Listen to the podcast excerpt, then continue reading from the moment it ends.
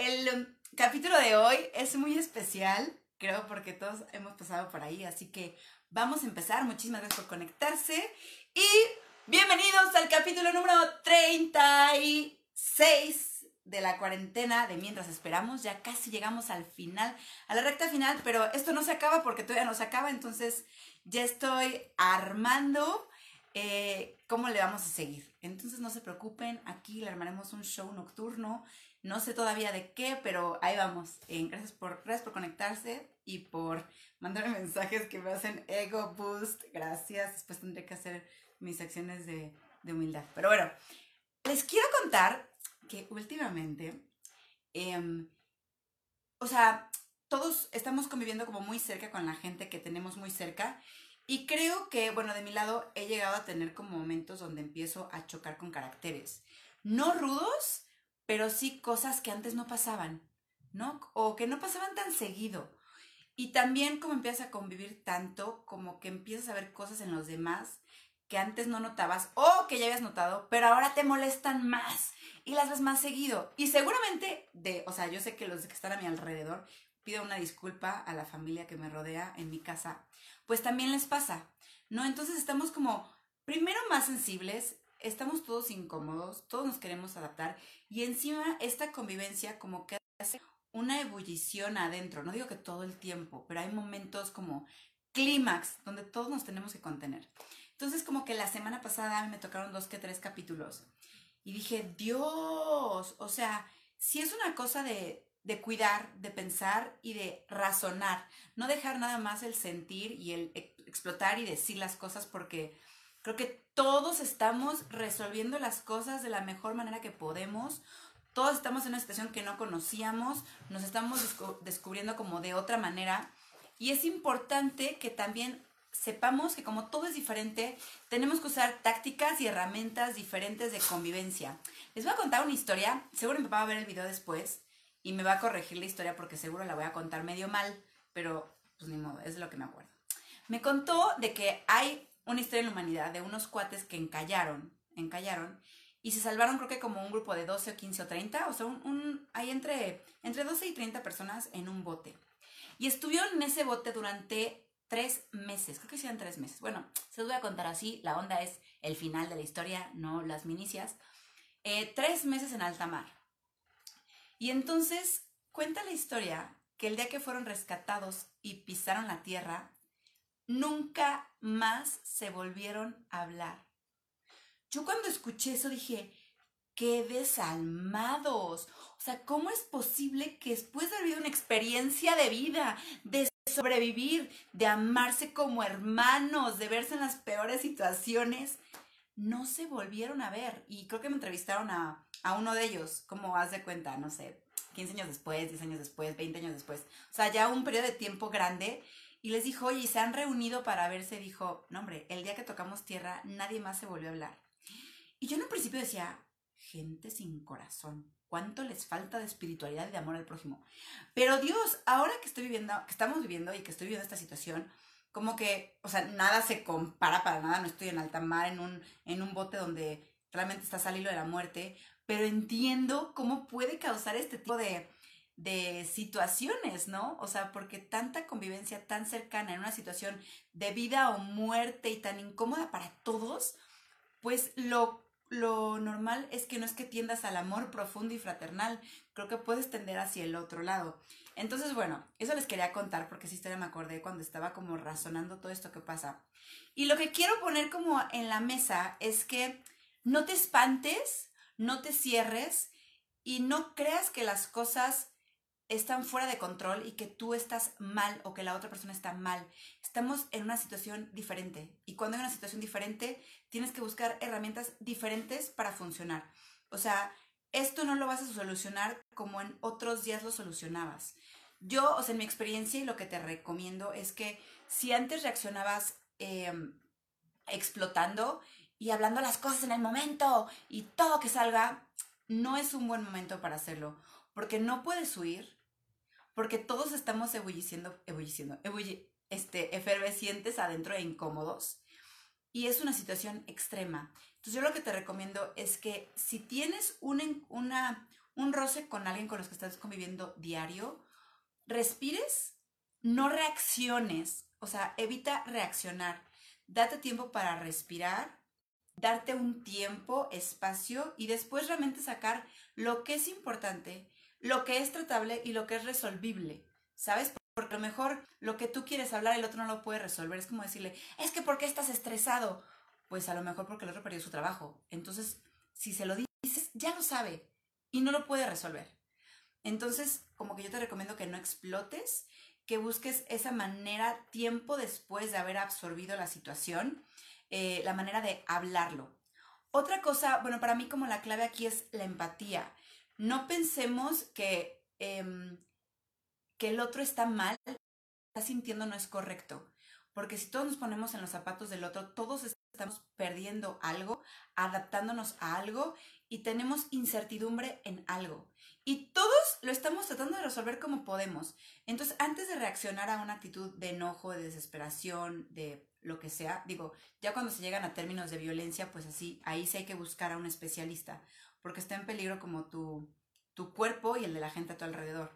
Pero mientras no, escúchalo como si tú estuvieras del otro lado, o sea, piensa su circunstancia y trata de entenderlo. Claro, siempre y cuando con límites, pero primero la empatía.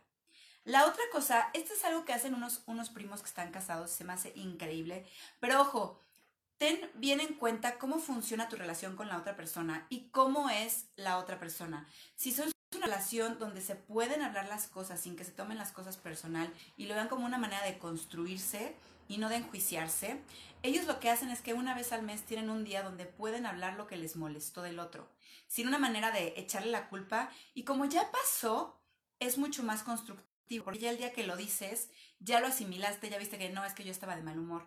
No, la verdad es que no era tan importante. Lo que realmente me molestaba era esto. No es que realmente me quería vengar. Entonces, ellos tienen esta plática una vez al mes, donde ponen las cosas sobre la mesa y dicen, oye, esto me molestó, creo que esto lo podremos cambiar y esto lo podremos mejorar.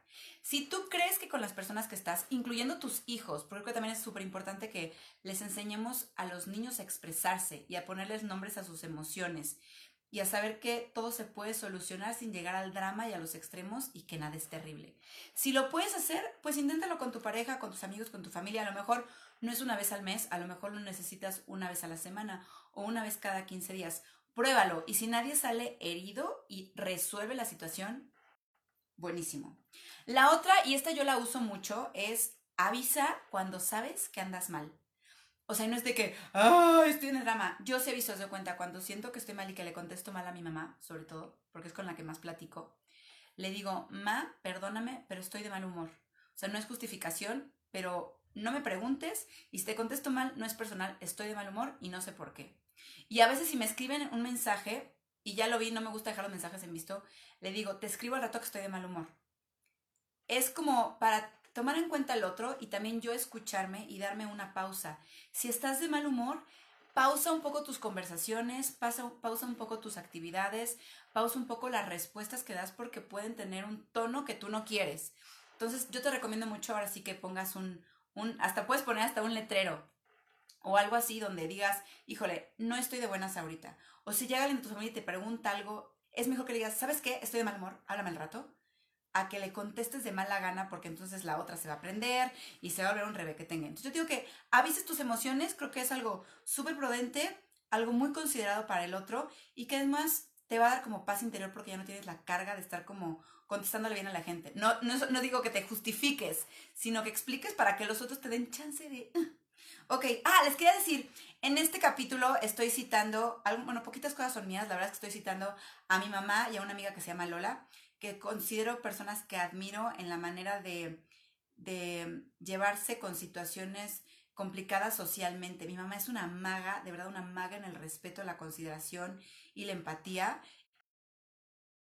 una sensibilidad especial y no caen en el drama, no se enganchan. Entonces yo en la tarde escribiéndoles, oigan, por favor, denme sus consejos de cómo resuelven como situaciones incómodas en la relación porque quiero hablar de eso. Entonces, nada más quería agradecer a Lola y a mi mamá por haberme dado estos consejos que ellas utilizan y de verdad que están súper comprobados. hasta conmigo. O sea, después de escuchar lo que mi mamá, después de que escuché la respuesta de mi mamá de lo que ella hace para aguantarnos, a mi papá y a mí y a la gente a su alrededor, dije, mamá, gracias. Gracias por verlo así, gracias por hacerlo así, porque creo que es la mejor manera amorosa y respetuosa.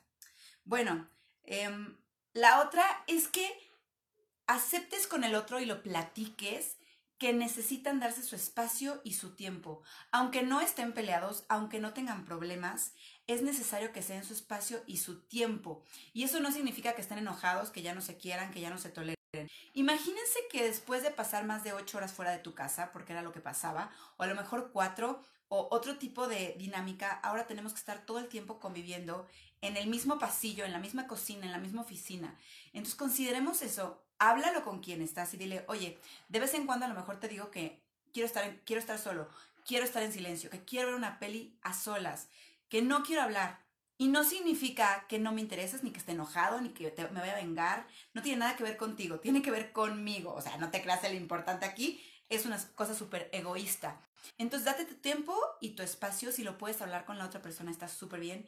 Y esto se suma también a cuando veas que el otro anda en una situación uh, que anda medio enojado, desesperado, frustrado, triste, lo que sea, o tú, o tú te sientas en esa emoción, date tu espacio y tu tiempo. Y a la otra persona también respétala.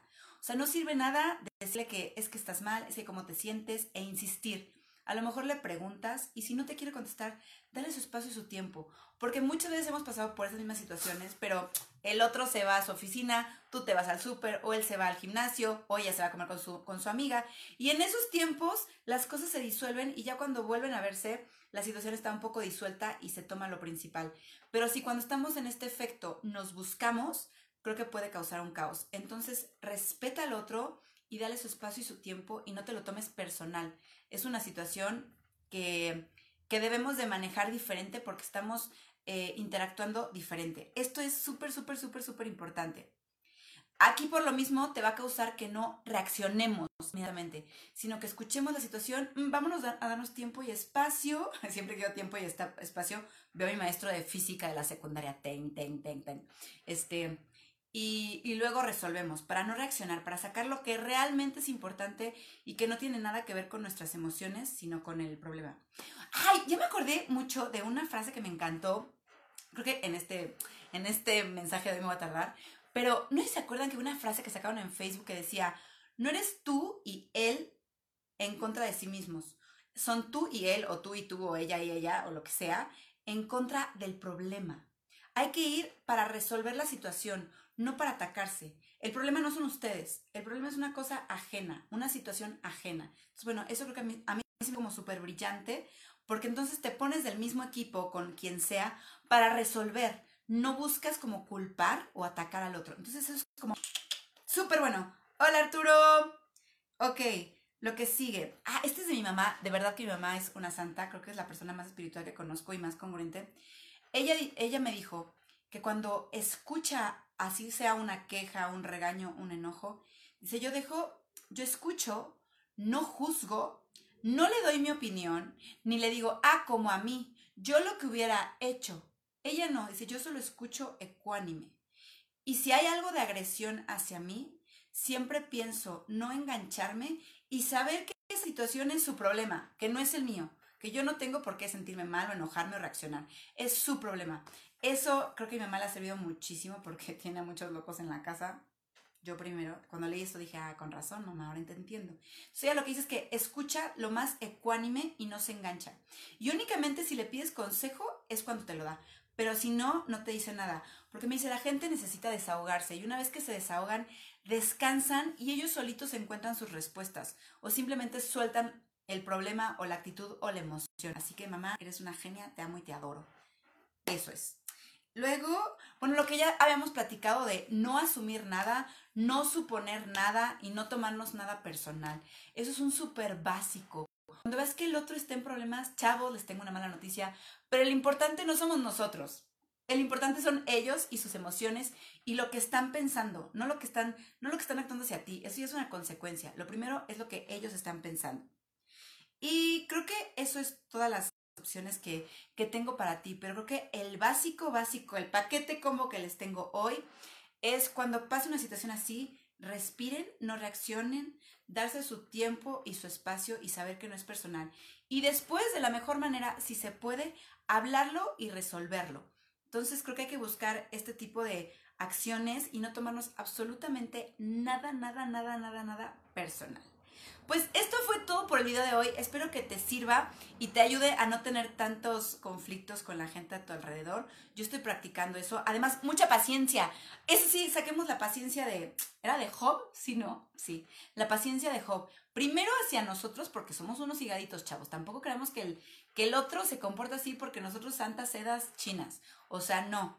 Somos acción y reacción todos y, la, y la reacción del otro depende también de ti. Entonces primero paciencia contigo, escúchate, trabaja primero en tu ser más ecuánime, tu ser menos reaccionativo, como diríamos bien, y después paciencia con el otro, ¿no? Ya después, ya después de que tengas paciencia contigo, ya todo te va a resbalar como si trajeras traje de foca. Así que, bueno, esto fue todo por el video de hoy. Gracias por quedarse a escuchar porque este sí fue largo y tendido. Les deseo muy buenas relaciones sociales que podamos hasta mejorar nuestra comunicación, que nos atrevamos a hablar las cosas, que seamos amorosos, siempre ser amorosos, constructivos, decirlo por el bien de la otra persona y no por el bien de tu, de tu santa venganza y tu santo enojo. Siempre, siempre, siempre lo que digas sea para, para construir y no para herir. Si es para herir, tienes que trabajar contigo. A mí me pasa eso. O sea, yo me cuenta que lo voy así por fregar y digo, Junesita, te callas y te vas a trabajar esa emoción porque la otra persona no tiene la culpa de cargar eso. Así es. Bueno, les mando muchos besos. Me encantó compartir este tiempo con ustedes. Nos vemos mañana 8 y media para el capítulo 37. Por favor, pasen el podcast porque nos salen muy bonitos. Y también los videos que nos salen súper chulos y nadie los ve. Hay que compartirlos con el mundo. Porque a lo mejor alguien se está agarrando de macanazos por ahí. Y con esto salvamos hasta la macana de ser golpeado. Así que les mando muchos besos y espero que esto te sirva. Y si no, busque un especialista que te eche para que te eche las porras y te lleve más profundo a resolver este problema. Les mando muchos besos, nos vemos en Spotify, podcast mientras esperamos, en Facebook mientras esperamos y en YouTube Cuiraba MX. Los quiero y de verdad, gracias por compartirme de su tiempo. Nos vemos mañana y parece que va a llover, qué delicioso. Besos.